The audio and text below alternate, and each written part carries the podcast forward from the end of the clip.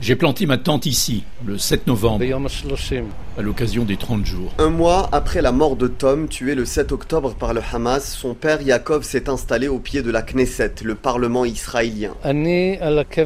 J'ai juré sur la tombe de Tom que j'allais venir à Jérusalem, monter cette tente et y rester jusqu'à ce que ce gouvernement tombe, jusqu'à ce que ce gouvernement assume ses responsabilités et s'en aille.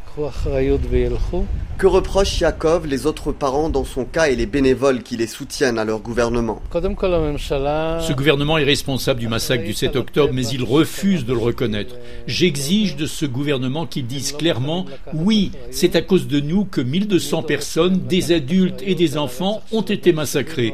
Ce n'est pas en faisant la guerre qu'on fera revenir les otages. Je l'ai dit publiquement lors de l'éloge funèbre de mon fils. Dès le départ, ce gouvernement a renoncé à faire revenir les otages.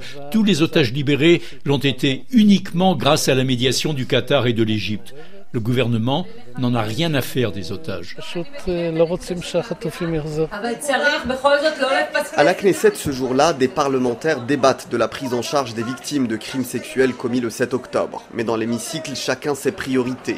Ariel Kalner, député du Likoud, le parti du Premier ministre Benjamin Netanyahou, s'est affiché fin janvier aux côtés d'élus et de ministres de l'extrême droite lors d'une conférence pour la recolonisation de Gaza et le départ des Palestiniens. Des discours enflammés, des danses, alors que la situation est dramatique. Plus de 130 Israéliens sont toujours otages. Les Gazaouis meurent par dizaines de milliers. Le député Ariel Kalner se justifie. Nous n'avons pas organisé une fête, c'était davantage un événement pour nous galvaniser. Nos soldats attendent de nous que nous soyons forts et déterminés.